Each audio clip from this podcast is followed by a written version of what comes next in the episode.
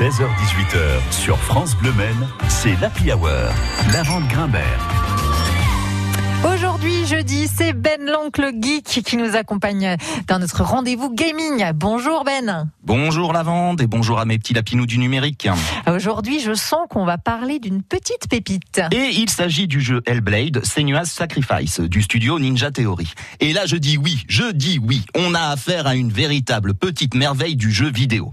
On y incarne Senua, une jeune guerrière nordique décidée d'aller rechercher son fiancé décédé. Et pour cela, allez hop, direction les enfers que l'on nomme Helheim dans l'univers scandinave et qui est tenu par Ella, la déesse des morts.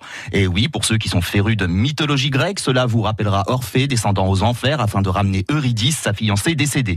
Pour le coup, les pitchs de départ sont les mêmes, mais les fins complètement différentes. Mais je n'en dirai pas plus, surtout que la fin de Hellblade pourrait être interprétée de différentes façons. Alors, visuellement, comment est-ce qu'il se présente ce jeu? Vous dirigez Senua, notre héroïne, à la troisième Mhm. personne. Le jeu alterne trois types de phases. La première étant de l'exploration, nous faisant découvrir de magnifiques paysages nordiques à la fois variés, désertiques, glauques, macabres et dérangeants. Signalons des graphismes superbes et très réalistes, ainsi que des jeux de lumière absolument sublimes. Et les deuxième et troisième phases? Alors, la deuxième phase, suite à votre exploration, sera de résoudre des énigmes, la plupart du temps de repérer des runes inscrites sur porte, empêchant votre progression. Ces runes font partie du décor et ne peuvent être vues que sous un certain angle. Une fois toutes trouvées, l'obstacle franchi, arrive la troisième phase, celle du combat. Les ennemis arrivant successivement par vagues, à vous de vous en défaire sans mourir. Et c'est là que c'est génial. Si vous perdez trop souvent lors de votre périple, eh ben, votre sauvegarde est effacée définitivement et vous devez recommencer le jeu depuis le tout début.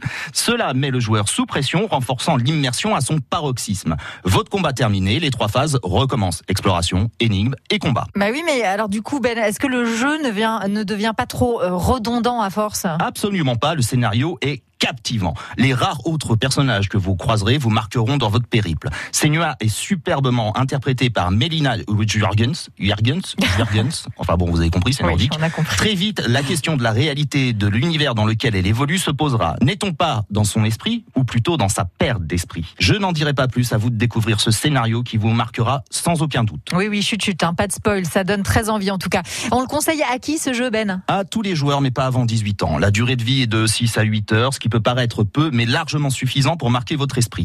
Hellblade Senua's Sacrifice est disponible en dématérialisé et en physique sur PC, ainsi que sur toutes les consoles. Sauf la Switch. En physique, de mémoire, aux alentours d'une vingtaine d'euros et en dématérialisé, je regarde, ah oui, une trentaine d'euros. Bon bah, direction euh, votre magasin préféré.